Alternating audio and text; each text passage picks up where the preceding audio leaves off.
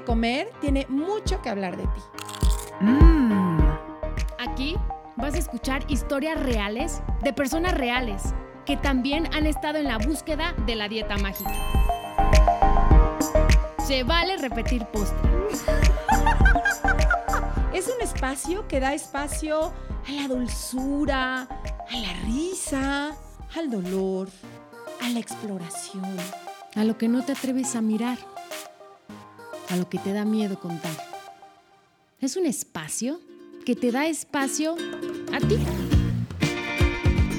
Ay, ay, ay. Vamos a empezar. Es que me da, mucha emoción. y, yo sé que a veces parezco disco rayado cuando digo que cada vez que se inicia la transmisión y la grabación de Se vale repetir postre, es una ventana que no sabemos qué nos va a deparar, con qué nos vamos a encontrar, qué veintes nos van a caer, este, qué historias vamos a escuchar. Y hoy no es la diferencia, lo que me, da risa es que sí, literal, y ahorita está platicado con nuestras invitadas, era de, pues mira, quién sabe qué vamos a platicar, pero aquí estamos. y lo que sí te puedo decir, Adri, es que los postrecitos que tenemos el día de hoy tienen una energía que las dos estamos sonriendo desde que aparecieron en la cámara. Exactamente, me encanta. Y em, también son parte de la tribu de Se Vale Repetir Postre, que nos buscaron para levantar la mano y decir, nosotros también tenemos, todos tenemos algo que decir. Yo, yo siempre he dicho que todos, todos, todos, todos, todos tenemos cosas importantísimas que decir. Em, y que alzaron la mano a decir, nosotros queremos ir a platicar y se presentan como el escuadrón antidieta. Y pues eso pues a mí me llamó mucho la atención. Hemos hablado muchísimo aquí de la antidieta, de la gordofobia, la cultura de la dieta, pero escuchar de un escuadrón antidieta, pues sí nos generó a Ana y a mí como de, mm, ¿de qué se trata esto? Exactamente.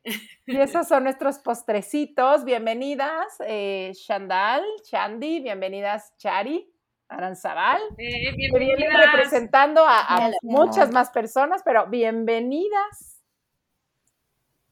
Muchas gracias por la invitación. Bueno, yo soy Shandal Jasso, abogada, activista. En mis redes me encuentran exactamente así, como Escuadrón Antidieta. Y bueno, pues yo ahorita estoy en, en conjunto con Chari y muchas otras activistas, profesionales de salud, en la mayoría mujeres, las cuales estamos formando un proyecto juntas que se llama Alicia. Y Alicia es una asociación por la liberación corporal y alimentaria. Y esta asociación es la primera en México. Y bueno, esta va a tener alcances para todo Iberoamérica. Entonces estamos muy emocionadas porque es la primera vez que platicamos de esto con alguien. ¡Qué padre! Pero a ver, platíquenos, ¿cómo surge esta idea? ¿De dónde nace? ¿Cómo se juntan ustedes? Cuéntenos un poquito. Pues bueno, cada una, la verdad, tenemos nuestras propias historias de deconstrucción. Yo llego aquí a la certificación de nutrológicas con Raquel, Gina e Ilana. Y ahí en conjunto con muchos profesionales y bueno, Chari que también es una gran activista, artista y nos coincidimos en, en algunos espacios.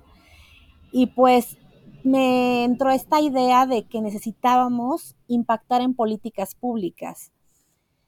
Entonces, bueno, pues empezamos a platicar en conjunto con algunas activistas y sabes qué, que toda, en todas partes era, sí, me encanta, hay que hacerlo, sí, lo había pensado, pero no había visto cuándo. Y estas respuestas te estoy diciendo en España, en Costa Rica, en, Brasil. Argentina en Argentina, exacto. Entonces, la verdad ha sido muy... Costa Rica.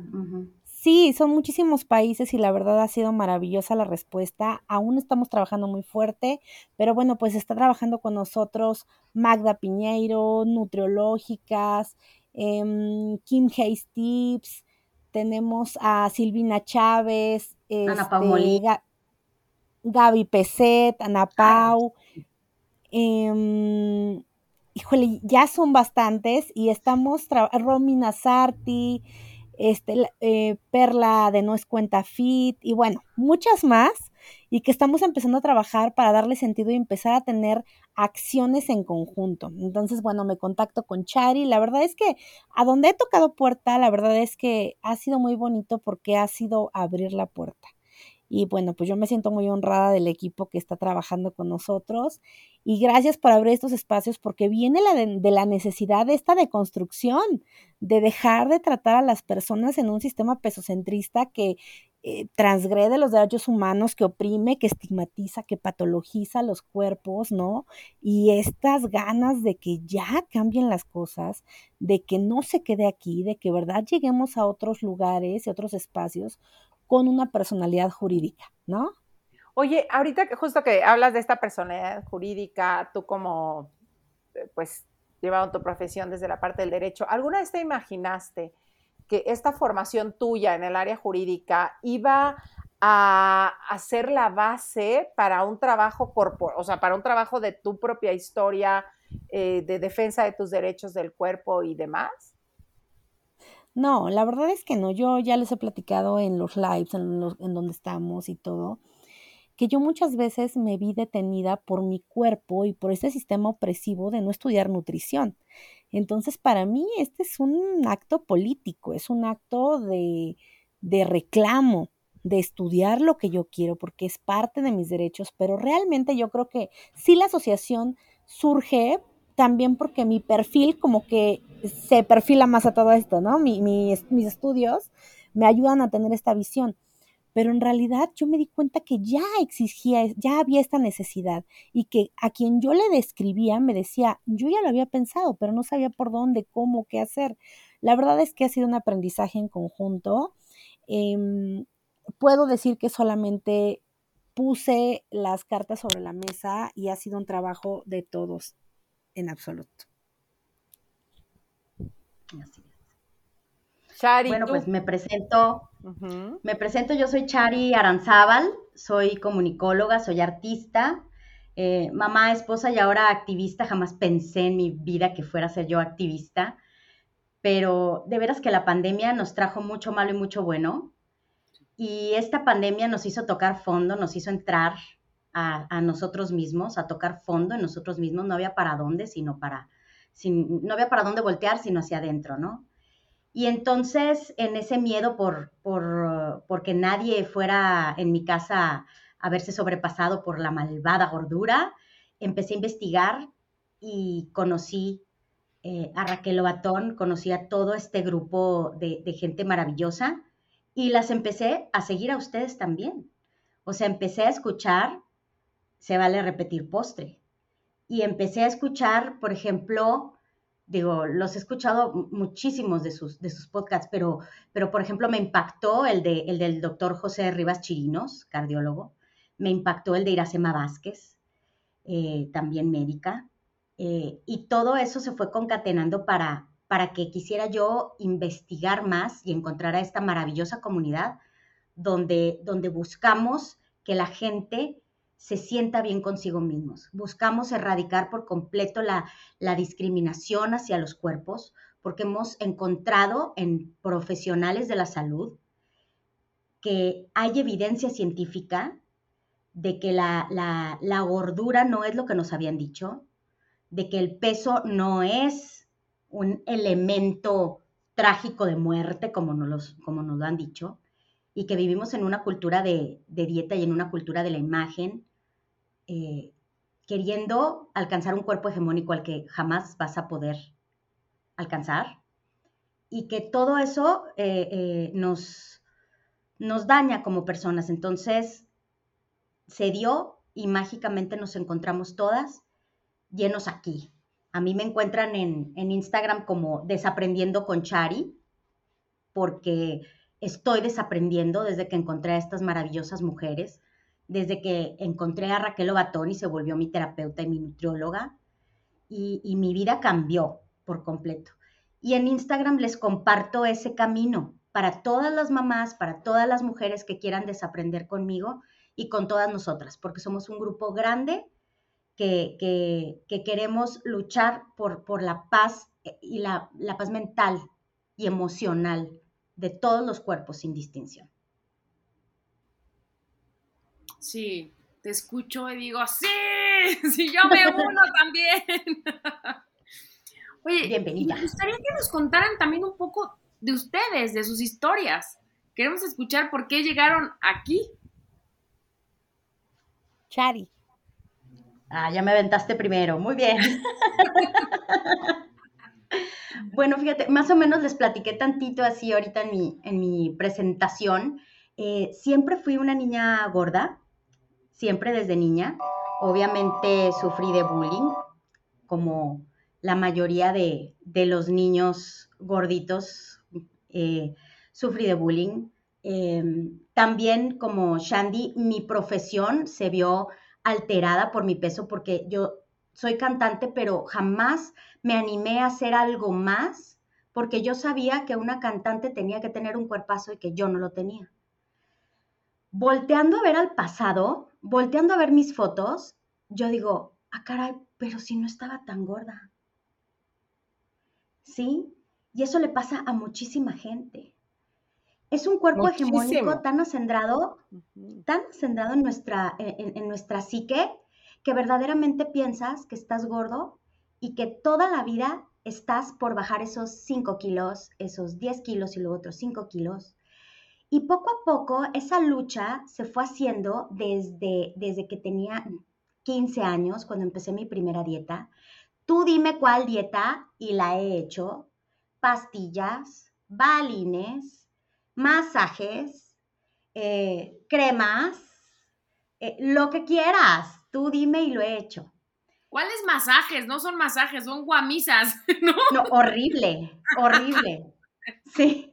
Además, con unas cremas súper caras que para, o sea, para poder ir a mi, a, mi, luna de miel, yo dije, no es posible, no le voy a llegar al señor con, con, con este paquete, no señor, vengan los dineros a masajearle a la crema que costaba carísima para encontrarme la luna de miel con que el señor también tenía celulitis, pero a él no le importa. Claro, porque a los hombres los tratan diferente. Sí. Porque los hombres los tratan diferente, porque los hombres pueden estar más a gusto con su cuerpo y nosotras no.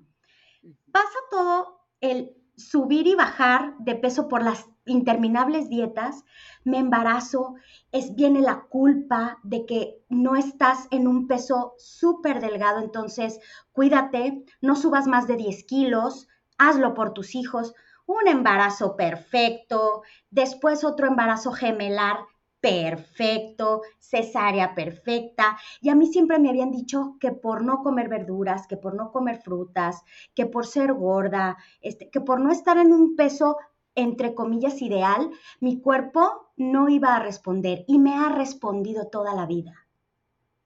Me ha respondido al 100%, pero el rebote ha sido todas las veces y de una cierta cantidad de peso por querer bajar 5 kilos, cada rebote me costaba más. Porque está evidenciado que el 95% de las dietas no funcionan y que el 60% de las personas que hacen una dieta van a rebotar y a tener más peso del que, con, el que empezaron. Porque el cuerpo se defiende y mi cuerpo se defendió y mi set point siempre se elevaba porque mi cuerpo siempre tenía miedo de que yo lo fuera a poner en una hambruna otra vez. Entonces, si, si yo estaba en un set point de 65, pues vamos a subirle a 70 porque a esta vieja se le va a ocurrir otra dieta. Entonces vamos a ponerlo en 70 y vamos a ponerlo en 75 y así hasta que ya no pude más. Hasta que ya no pude más. Entonces, esa ha sido la historia. Esa ha sido la historia. y, ya para cerrar, porque yo sé que soy muy rollera, pero con mis hijos yo no quise que me pasara lo mismo.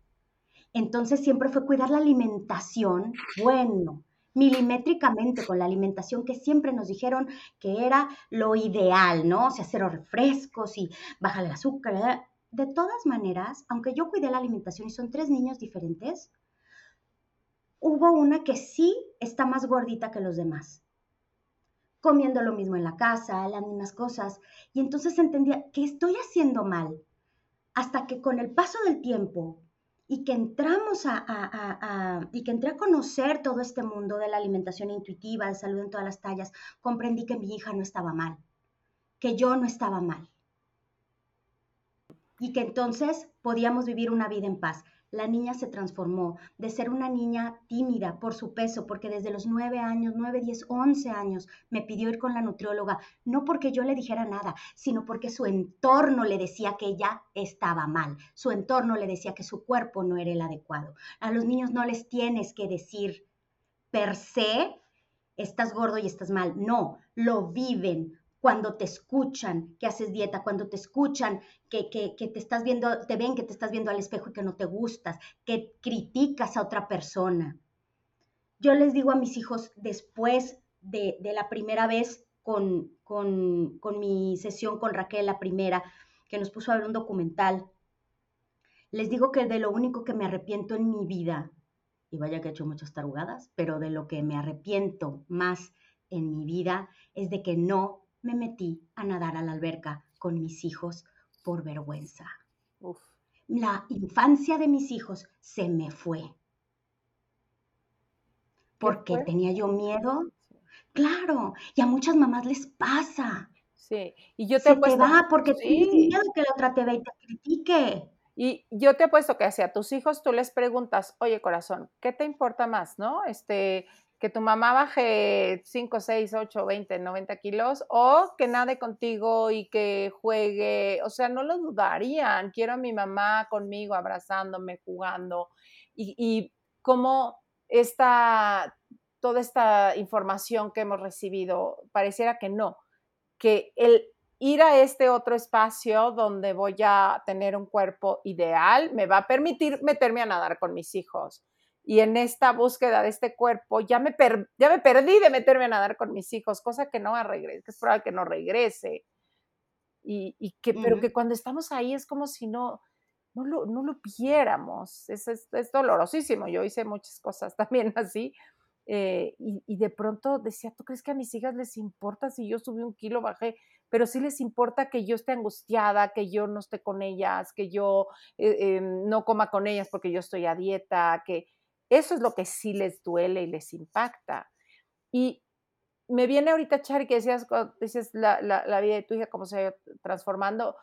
Em, ¿Qué herramientas notas que tiene ella? Porque nosotros de adultos podemos entender y comprender y decir, claro, este estigma y bla, bla.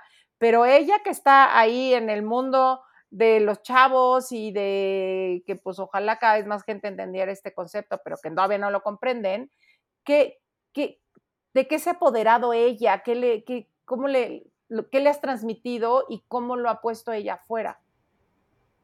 No sabes qué maravilla. Desde el momento, eh, te digo que una niña muy tímida, una niña muy retraída, empecé yo con Raquel con la terapia y le dije, yo no quiero que mi hija pase por lo mismo que yo pasé.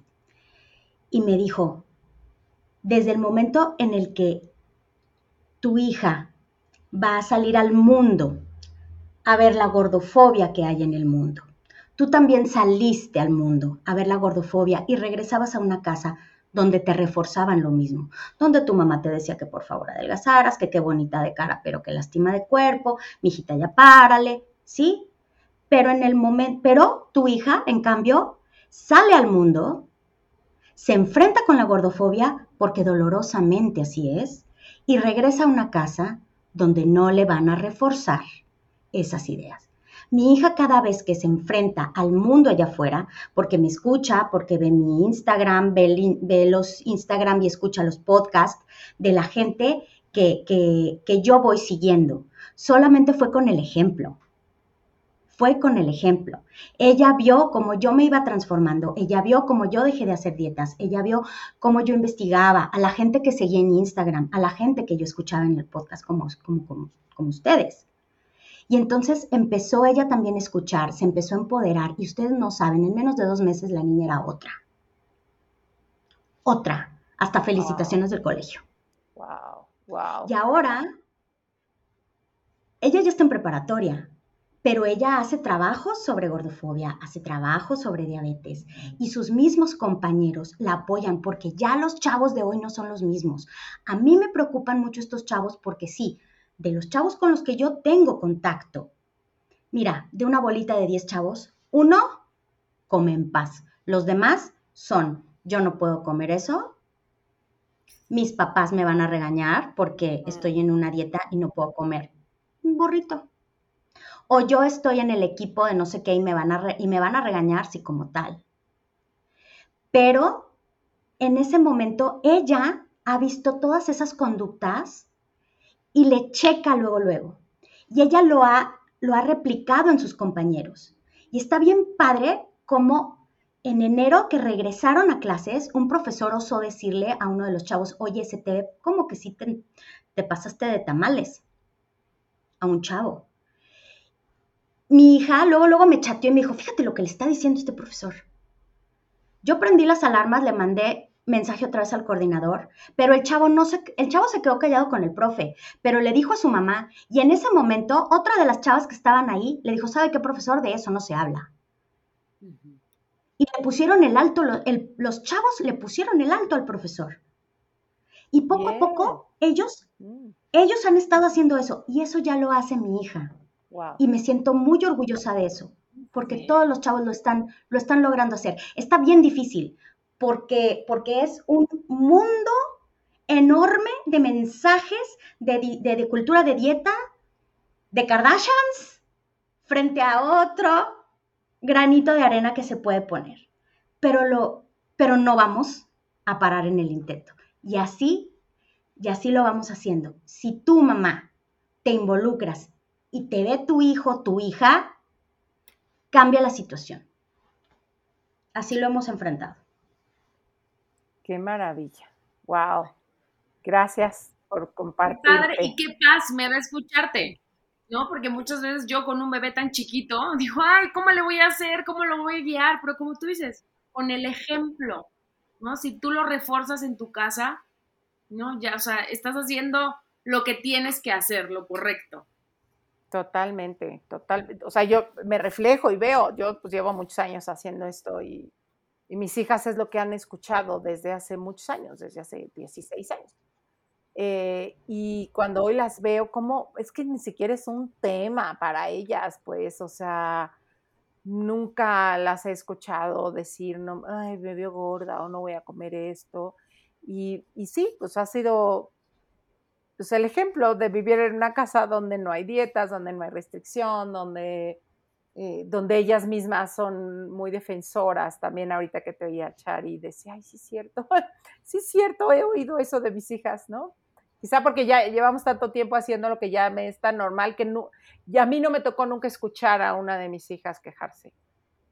Em, y, y, poder mirar que de verdad esto que les transmite Chari, esto que tratamos de decirles en este espacio, y bueno, que yo trabajo en mis talleres y en terapias y demás, que es eh, a medida que nosotros vayamos como mamás eh, haciendo estos movimientos, que volteemos a vernos, que podamos recobrar el derecho a tener el cuerpo que tenemos, a dejar de lastimarnos.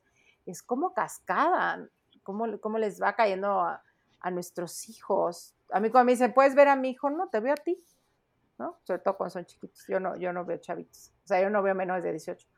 Pero más cuando me dicen, no, ¿puedes ver a mi hijo de 8? No, pues te veo a ti, ¿no? O sea, a medida que tú hagas estos movimientos, pues claro que con ese, como tú dices, con ese ejemplo, así como lastimosamente, con los ejemplos de... Eh, pues estas mamás que no las estamos juzgando porque de verdad desde ahí creen que están haciendo lo mejor, eh, castigan o yo me acuerdo que tenía una paciente, la única chavita que he tomado, ¿no? Este, más, más, más abajo de la edad que, que yo tomo, me decía, mi mamá se enoja que no, que no em, coma como ella, pero ¿cómo voy a querer comer como ella si eh, no come, si se empastilla, si se la pasa obsesiva en el gimnasio, se tarda dos horas para decidir qué se va a poner, sale de malas, este, eh, está todo el día irritable, toma no sé cuántas pastillas. Me decía, ¿por qué quiere que sea como ella? ¿No?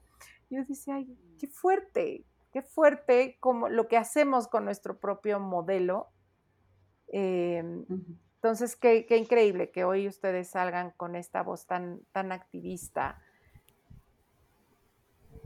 Sí, eso queremos, por los chavos. sí. Ahorita que te escuchaba pensé, a veces piensas, ah, tengo una historia, ¿no? Ahorita que escuchaba a Chari, pero realmente creo que en este mundo en el que vivimos es como una suma de piedritas en un costal. O sea, es desde que estoy chica, veo las imágenes. Yo, por ejemplo, tengo un niño de seis y Leo ya se percata de todo esto, ¿no? Y me hace preguntas donde se cuestiona. Dice mi esposo, yo a esa edad no preguntaba eso, pero es que yo creo que es un mundo ya tan cambiante. Y mamá, ¿por qué las mochilas de las niñas tienen brillantina y los de los niños no? o son de lentejuela de los mamá, ¿por qué este los juguetes son de niña y de niño? ¿Por qué no hay ponis de niño? ¿Por qué yo no puedo tener un pony?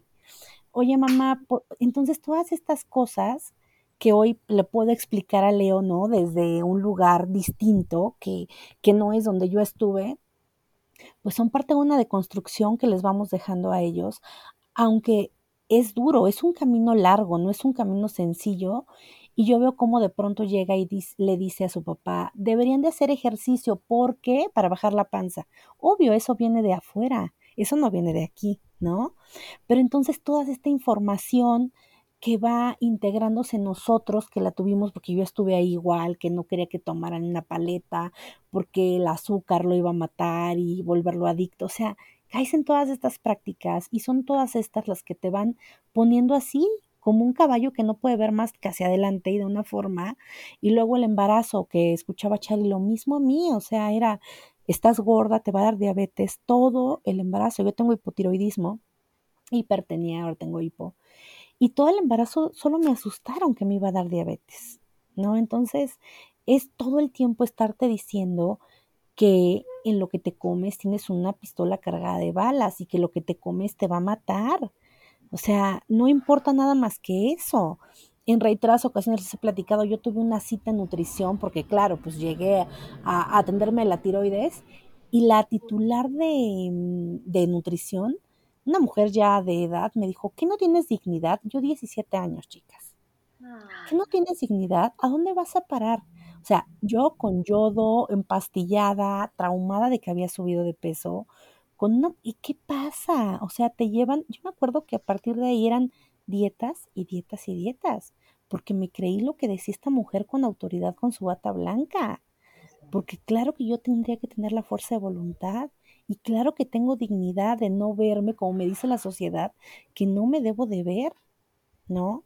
Otra de las cosas importantes que me pasaron fue que enfermé de COVID y todo el mundo me felicitó porque había bajado de peso. Entonces, pues, yo tuve oxígeno dos meses y dices, está por morirme. Y la gente, y es tan común, yo se los juro, en casa me la paso platicando de esto. Apenas fuimos a una fiesta hace 15 días, vamos entrando y mis papás, qué bien te ves, primo, ¿dónde estás? ¿Dónde bajaste de peso? Que no sé qué yo. O sea, el diálogo de todo el tiempo es tan fácil que caigamos en estas cosas. Y esta es la información que todos tenemos y eso es lo que queremos parar. O sea, en mi caso yo apenas tuve una historia de gordofobia médica en serio desgarradora donde me mandaron a hacer una cirugía bariátrica en el Instituto Nacional de Nutrición y Ciencias Médicas. Entonces, está la cosa horrible. Y les juro que parecía que ya, como es un instituto de investigación, parece que lo, que lo, lo, único que interesa es que el protocolo salga. Entonces, si tú tienes un índice de masa corporal que sabemos que no sirve para medir salud, te vas a la cirugía bariátrica.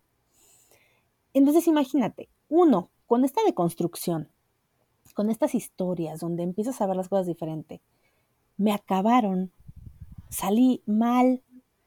¿Qué pasa con una persona que no tiene ni idea de esto? Que se culpa todo el tiempo por lo que le pasa, que no es consciente de los privilegios que existen, que sigue castigando a la familia porque peca, porque come, entre comillas, digo esto, comida de la llamada chatarra, porque señala alimentos, pues claro que acabas con un órgano ahí mochado. O sea, está horrible, en serio está horrible la cosa. Entonces lo mm. que queremos es que esto se detenga. Yo veo, me hablaron ahorita por teléfono del Instituto Nacional de Nutrición para meterme un protocolo de todo esto, ¿no? El curso de iniciación se llama Introducción a la Obesidad. O sea, ¿pueden creer eso? ¿Qué te pueden enseñar en esos cursos? Y es te ves psiquiatra, psicólogo y no puedes bajar de peso, te operan. Somos miles de personas las que asistimos. Aquí en México es un hospital muy importante de investigación. Y los médicos top van a hacer su especialidad ahí. Esas son las políticas públicas en las que queremos impactar, que no seamos una bola de personas a las que vayan pasando y ya todo cirugía bariátrica. Apenas platicamos con una compañera también de la certificación. Ella hace estudios en un instituto que ya se encarga de cirugía bariátrica en adolescentes en Oaxaca. ¿Cómo? ¿En adolescentes? Te lo juro, pero ya todo el instituto se dedica a eso. Y ve esto, se dan cuenta que durante el tratamiento no funciona la, la, dieta. Si llegan con 120 kilos, acaban con 140 y se están dando, obviamente, con dietas súper eh, hipocalóricas este, y malnutridos. Y los doctores están lamentando, no le informan a los pacientes de los riesgos y ella está haciendo sus prácticas para eso, para que por favor le digan a la gente, ok, ya no vas a ser gordo, pero no te dicen que vas a estar desnutrido, que vas a tener anemia, que vas a tener diarreas crónicas. Eso no te lo informan. Y eso es violentarte y pasar encima de tus derechos humanos. Yo en serio, ahora que estamos, hemos estado haciendo todo esto, yo veo, tú lees derechos del paciente y del médico y son solamente aspiracionales, en serio. Porque en realidad nunca nos tratan así. Hay un sesgo tremendo en el consultorio médico y en la sociedad en general. O sea, pasamos por desapercibido que la ropa, que donde me siento, qué, qué actividades puedo hacer. O sea, es todo lo dicta ahora de que te escuchaba Chari, así de, yo no me metía con mis hijos. Claro que es algo muy doloroso. Yo recuerdo, por ejemplo, que llegué, llegué a dejar de ir a fiestas porque no me sentía cómoda de cómo me veo.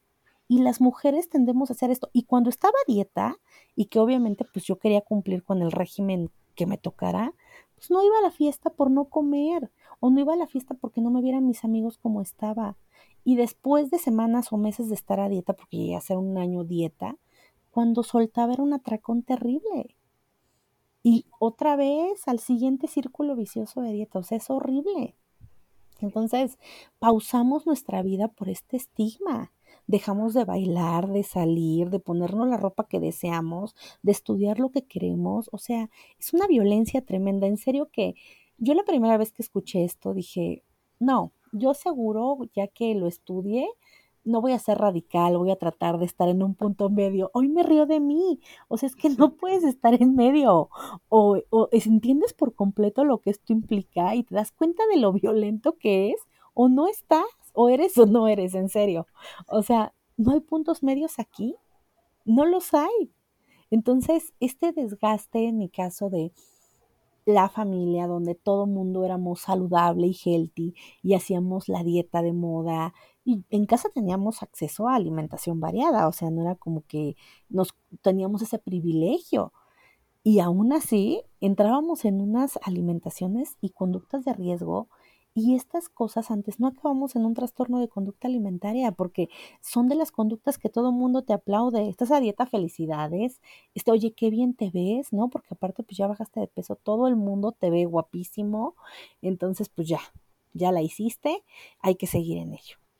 No, y de hecho cuando empecé con esto y, y, que platiqué en la familia así de por favor, no quiero que estén hablando de mí, no quiero que estemos hablando de los cuerpos, va a haber un cambio de enfoque muy fuerte, es importante para mí, pero esto nos impacta a todos.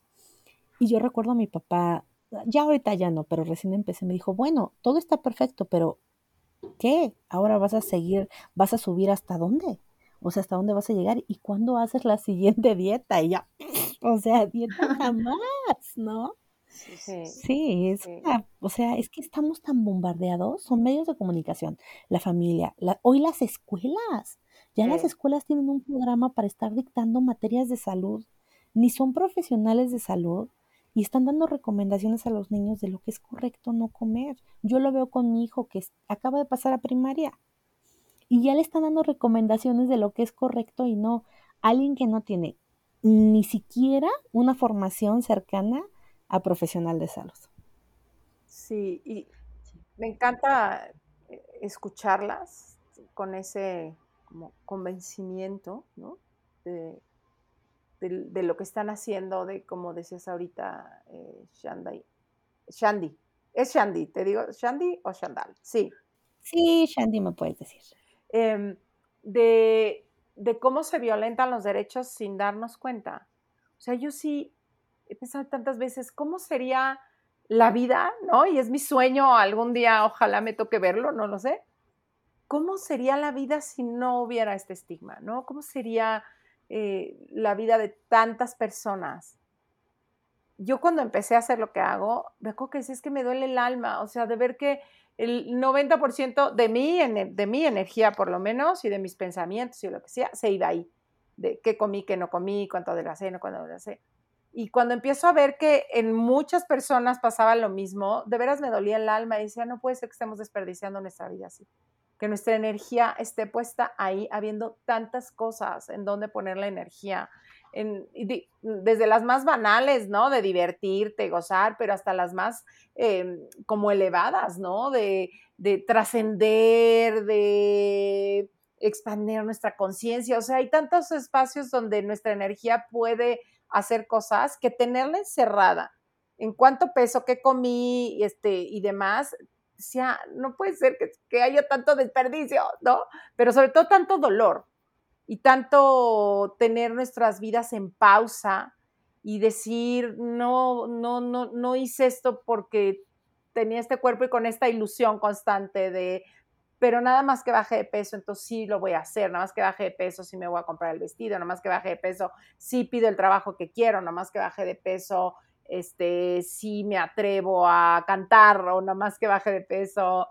Y, esta historia que pues se nos puede ir a la tumba y decir, ay, pum, se me fue y ya no, ni bajé de peso ni hice lo que tenía que hacer, ¿no? Entonces, ojalá nos toque vivir un mundo así normalmente pasa, ¿no? O sea, cuando llegas a una edad muy adulta, cuando ya no tienes las fuerzas ni la energía, pues obviamente sí hay esta, estos pensamientos de era tan joven y no me daba cuenta y, estaba yo, o sea, no, lo demás son banalidades como tú, le, como tú lo acabas de decir y podía dedicar mi vida a lo que yo quisiera y esa es la idea, que yo, por ejemplo, en el trabajo, en la oficina, normalmente estamos en grupos de 10 personas donde trabajo y me van rotando. Yo les juro que de las mujeres que trabajan conmigo, el 90% siempre está con pensamientos de la dieta de moda. O sea, eh, o, por qué tan mal se ve, o qué gorda se siente, o qué gorda está,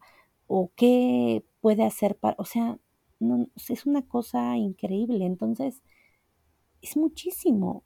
Digo, hoy entiendo, es una industria multimillonaria de las dietas. Apenas escuchaba un dato. En 2018, Estados Unidos tenía, se, sabe, porque por supuesto, pues ahí se hacen los estudios, ¿no? La industria de las dietas deja 75 mil millones de dólares para esa fecha. En pandemia, escuchen esto, 200 mil millones de dólares. Tres veces la derrama que teníamos en 2018. Entonces, Imagínense todo este pánico que estas empresas de consumo nos están creando de es que te la pasaste sentado, es que te vas a morir, o sea, es que subiste de peso, en lugar de entender, yo por ejemplo, el doctor que me vio que les platico esta historia, me ve y me dice, es que me preocupa, tus, tus analíticas están perfectas, pero no puedo con que hayas subido tanto de peso. O sea, pandemia, él no sabe si yo dejé o no hacer dieta, ni me preguntó, ni le importó. No sabe mi historia, ni qué me está pasando. Pero ya supone que yo me la paso sentada comiendo donitas. Cuando hoy en mi vida, en este peso que es mi mayor peso que he tenido, es cuando mejor de salud he estado. Cuando mi resistencia a la insulina está bien, nunca había estado controlada. Cuando mi tiroides está regular, o sea, cuando ginecológicamente se me está cuidando. Entonces, estos sesgos tan fuertes, están cañón, porque te llevan a cosas que te ponen en riesgo tu salud. Y eso no, no lo ve el sistema de salud porque les conviene. Esto que estamos haciendo es cuestión de justicia social. Y bendito sea Dios que tenemos aquí a Shandy de abogada para que nos guíe. Pero la mayor parte de las veces, o casi nunca, se explica que hay más de 130 factores que influyen en el peso. Y la misma Organización Mundial de la Salud expone unos determinantes de salud. Determinantes que muchas veces, más bien la mayoría, no están bajo nuestro control. Es muy fácil decir para los gobiernos, sobre todo de América Latina, pero lo hace todo el mundo, porque también en los países de primer mundo se hace porque así conviene. Al menos en México, no hay un sistema de salud o acceso para la salud para toda la población. Hay gente que no tiene ni siquiera acceso al agua potable.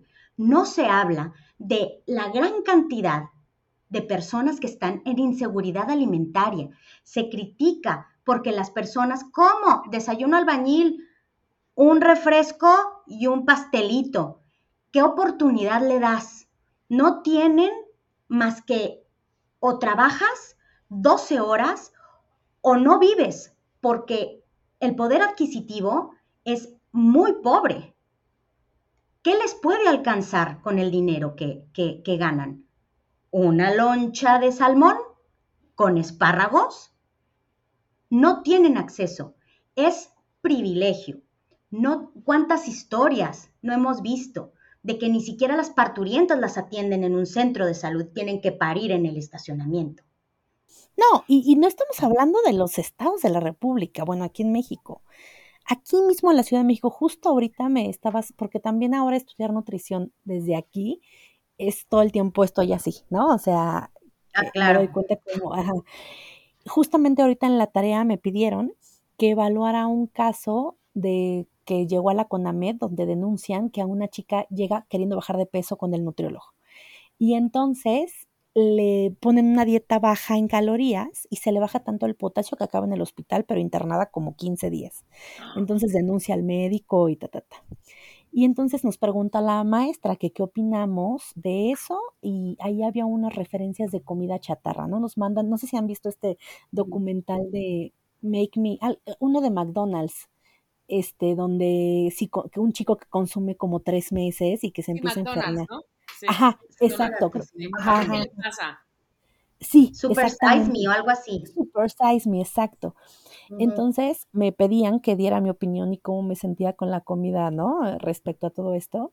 Y entonces primero yo platicaba, o sea, aquí en la Ciudad de México, a las orillas, por ejemplo, Gustavo Amadero, Cuautepec, justo le puse este caso, una mamá soltera, que es el caso en nuestro país de miles de mujeres, no estamos hablando de un caso aislado, donde las aguas negras corren todavía sin estar en, este, entubadas, donde no sube seguridad pública por la inseguridad que hay en el lugar, donde no hay lugares para hacer ejercicio, no es una opción. Ajá, o sea, no, puedes elegir y hacer ejercicio. Donde para ir a un supermercado tienes que bajar de barrio de Cuautepec en transporte público o en bocho si puedes, y eso cuesta dinero para ir a comprar. Todo lo demás, pero lo que sí hay son tienditas, Coca-Cola, y entonces llegas al médico y el que es juzgado es el consultante o el que o el paciente. ¿Y qué pasa con el sistema? ¿Por qué no tenemos mejores condiciones para que no haya, o sea, qué mujer en Cuautepec a las 7 de la mañana va a salir a caminar en la calle? Con los feminicidios como están en el país. Por favor, entonces, este lado de lo que dice Chari de justicia social es lo que tenemos que cambiar y dejar de ver los determinantes como solamente qué comes y cuánto ejercicio haces y sin entender que eso también es un privilegio y que si tú tienes chance de elegir a dónde hacer ejercicio y qué ponerte, pues, amiga o amigo, estás en un lugar de privilegio padrísimo porque no todos pueden hacer eso. Sí. Oigan, ¿y qué, acciones realizan ustedes y qué podría hacer la gente que ahorita las escucha y les, no, por ahí les empieza a latir el corazón de, ok, yo quizá podría unirme o, o cómo me puede servir esto que están haciendo ellas? ¿Cuáles son, qué, qué, qué, hacen ustedes? ¿Qué, ¿Hacia dónde quieren caminar? ¿Qué, qué ya emprendieron? Estamos en formación. Estamos armando todo lo que es la asociación. Eh, lo que pueden hacer ahorita es seguirnos en nuestras redes y seguir a las cuentas con las que nosotros vamos, vamos eh, eh, haciendo sinergia. yo, ¿Cuál es ¿Nos puedes repetir? Es Escuadrón Antidieta. Escuadrón Antidieta es la cuenta de Shandy. Es de Escuadrón Antidieta es de Shandal Jasso. Y la mía es Desaprendiendo, con Chari. Solamente esas dos cuentas por el momento. Es que hay, es que hay muchas. Ah, Tenemos muchísimas activistas, pero si ustedes entran a nuestras cuentas fácilmente, claro, fácilmente se, pueden unir. Pero claro, Shandy, diles. Estamos por lanzar, ¿no? En nuestro Instagram y mover todo esto, pero la verdad es que hemos venido trabajando mucho en lo que les vamos a tener, ¿no? En la información que van a poder encontrar en la asociación. Ya esté definido el nombre, de Alicia, pero vamos a hacer un gran lanzamiento. De hecho, ya hay una convocatoria para tener un directorio que ya ahorita ya se pulió una parte para que la gente pueda acceder a profesionales de salud en todo Iberoamérica que tengan este enfoque y que van a poder acceder a ellos. Entonces, si eres profesional de salud y te interesa, pues acércate a cualquiera de nuestras redes, de cualquiera de las que mencionamos. Va a haber, por supuesto, un proceso de, de de que entran a la asociación, van a poder acceder a evidencia científica, a todo, a podcast y programas recomendados como el de ustedes y muchos otros que tengan este enfoque, donde la gente pueda también acercarse a todo esto y saber que no hay una única manera de hacer las cosas. Entonces, vamos a estarles avisando y por supuesto que les avisaremos para que nos apoyen a, a difundir, ¿no? Cuando estemos listos para lanzarlo. Por supuesto, vamos a estar súper, súper al pendiente. Por supuesto, por supuesto. gracias a ustedes. Y pues para despedirnos, yo les quiero preguntar, si hoy fueran un postre, ¿qué postre sería? Cuéntame, Chari ya está muy emocionada. Yo sé, porque yo soy fan de este podcast y sé que debo decir creme brûlée. Ok. Eres un creme brûlée. ¿Por qué, ¿Por qué serías un creme brûlée, Chari? Fíjate que lo estoy, pues porque me gusta mucho, pero dije, a ver, ¿por qué me asocio? A lo mejor es la, la capita esa de, de, de, azúcar, de caramelo, que, que puede ser dulce y puede ser a lo mejor un poquito durita por fuera, pero por dentro soy blandita y dulce. Shandy, ¿tú?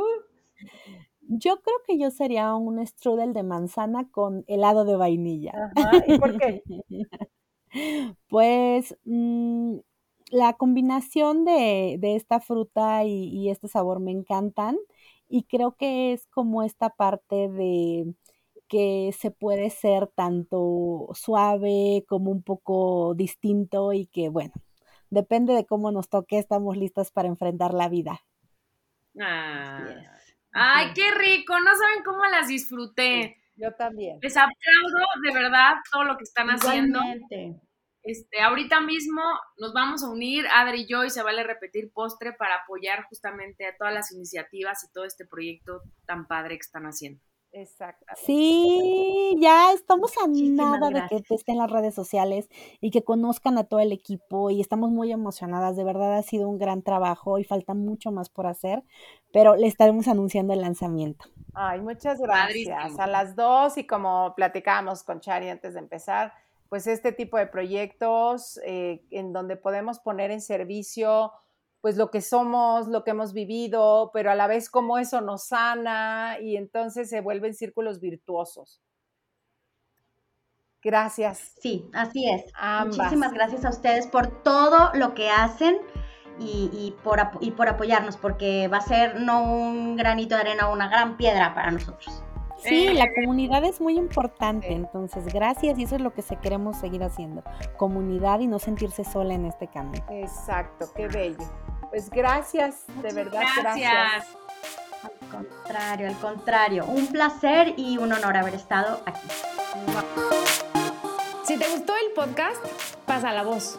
Y no olvides suscribirte.